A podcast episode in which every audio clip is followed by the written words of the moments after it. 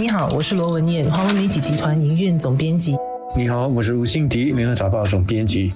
新加坡气象署旗下的气候研究中心上星期五公布了第三次的全国气候变化研究结果。研究显示，到了本世纪末，在高碳排放的最坏情况下，新加坡的年均气温预计每十年会上升零点五摄氏度，比过去四十年的零点二四摄氏度增幅还要高。换句话说，到了本世纪末二一零零年，新加坡的日均气温可能比现在升高多达五摄氏度，一年可能有多。达三百五十一天的最高气温会高过三十五摄氏度，这是最坏的情况。但即使是在实现近零排放的最乐观情况下，新加坡平均也会有四十一天是超过三十五摄氏度，这已明显高于往年的平均只有二十一点四天是高过三十五摄氏度的。新加坡气候研究中心是根据低碳排放、中等及高碳排放情况的模型预测得出这样的结论。到了二零一一年，新加坡和东。东南亚的气温将升高，出现更多潮湿和干燥的极端天气，平均海平面也将加速上升。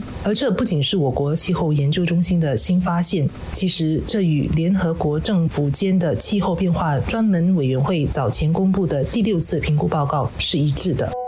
这一次的全国气候变化研究报告，因为有了大数据还有模型算法的新科技的帮忙，可以说是更加的全面。对于未来所可能出现的各种情况的预测，也就更加的清晰、更加的准确。所以，对于我们在为长远的未来做规划的时候，它也就更有参考的价值了。气候研究专家在接受联合早报的采访的时候，就很形象地做了一个比喻，说过去的研究报告，它为未来所提供的一个画面呢，就像是古早的电视机。但这一次的研究报告所提供的画面，它的数值呢，则像是高清的电视，所以许多的细节都能够看得比较清晰。遗憾的是，这份报告所提供的未来，并不让我们感到乐观，这是我们必须面对的现实。我们处在的这个地球，不只是一直在升温，而且升温的速度它是越来越快，也就是说，越来越令人担心了。刚才文燕提到的最坏的情况，到了二一零零年的时候，一年的可能有多达三百五十一天，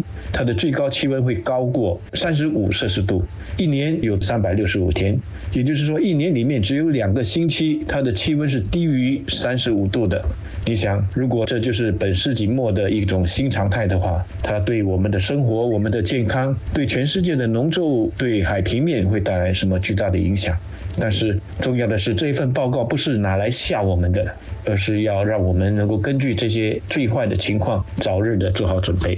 气候变化影响很大，除了能直接感受到的气温变化、海平面上升之外，也会带来其他间接的影响，如食品安全、水源供应的保障、城市规划等等的考量。刚才有提到最好和最坏的情况。而最好和最坏情况发生的场景有相当明显的差异。以最高气温来说，也就是一年有四十一天到三百五十一天是超过三十五摄氏度的差别，海平面的上升幅度则是二十三公分到一点一五米之间的差距。我们应该为哪种情况做准备呢？对于一个人口很少、地面很小的新加坡而言，我国能否影响到其他国家都采取果断措施来实现最乐观的情况？我想认为新加坡能这么做的是很不实际的预期。务实的做法就是如政府已经在做的，为七八十年后可能会发生的最坏情况开始做准备。而政府这几年开展的工作，也就是为这最坏的情况筹备。比方说，公用事业局在规划海岸防护方案的时候，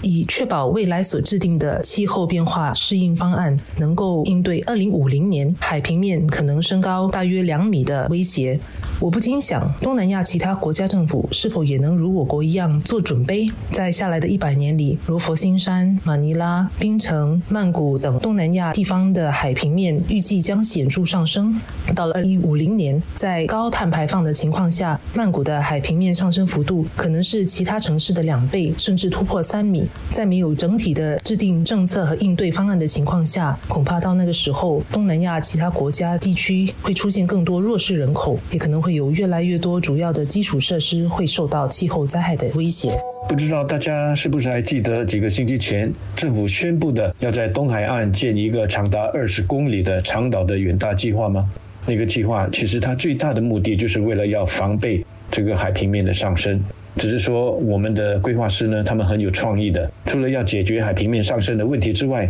还让他来帮我们解决我们未来在住屋、在娱乐消闲，甚至在水供等方面的这种需要。另外呢，也有一些新加坡人，他们在搭地铁的时候呢，不是很明白，说为什么每一次呢，我们要进入一个地下的地铁站，总是要先爬一个大约二十级的一个梯阶。这其实说白了，也就是要防范突然出现的淹水的情况，或者是未来海平面上升所带来的问题。另外，极端气候变化会带来雨水太多或者是雨水太少的问题。雨水太多导致的淹水问题，文彦和我已经大略谈过了。那么雨水太少，几个月的干旱期也同样会给我们带来问题，比方说水供就面对很大的压力了。那么，同样的，公用事业局在这方面也是做了大量的准备工作。除了增加储水的蓄水池之外呢，也不断的探讨新生水还有海水淡化等这方面的新科技。那么，文彦也提到了区域国家是否也在这方面做好了准备。那么，现实呢，就是这些都是牵涉到非常长远的规划的。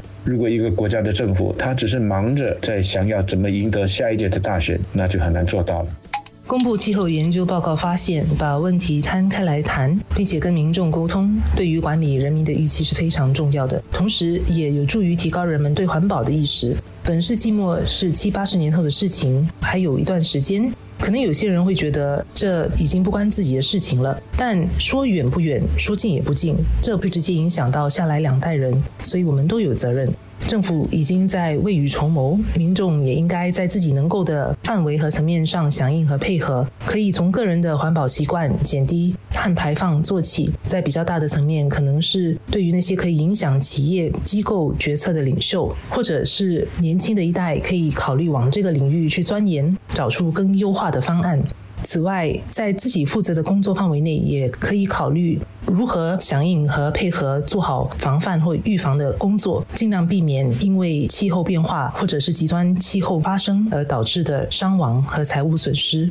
以公园局为例子，这份报告提供的数据就有助于公园局的研究人员针对城市绿化、应对暴风雨、降温等制定解决方案，帮助当局完善正在使用的模型。正如根据数据来评估，树木在长到一定的程度后，在面对一定的风速可能会随时倒下，所以公园局会不断的进行适度的修剪，以防发生危险。最近呢，我们在新闻上时常看到一个词“韧性”，也就是英文的 “resilient”。在应对气候变化上，我们也同样要保持韧性。但这究竟是一个怎么样的概念呢？说白了，也就是说，我们要做好准备，不管它最后会出现什么样的局面，我们都有能力来应对。永续发展与环境部长傅海燕，他在第三次全国气候变化研究会的致辞上也提到，随着第三次全国气候变化研究，政府将会检讨现在的所有的计划，确保这些计划呢都是能够跟得上这些新的预测的。那么政府也会留意可能需要关注的新气候风险，这就包括了要应对海平面上升所带来的威胁，以及应对气温升高的影响。另外呢，新加坡也会跟亚细安的成员国来分享我们的研究结果，并且要与国际的组织还有科学界来合作，利用数据来展开联合研究。毕竟，就如文业在最开始的时候就指出的，新加坡是一个小国，单独无法解决气候变化这种全球性的大问题。只有大家齐心协力，每个国家做好自己该做的事情，然后每一个企业、每个机构、每一个个人也都做好自己该做的事情，气候变化这种大问题。才有希望能够找到最好的应对方法。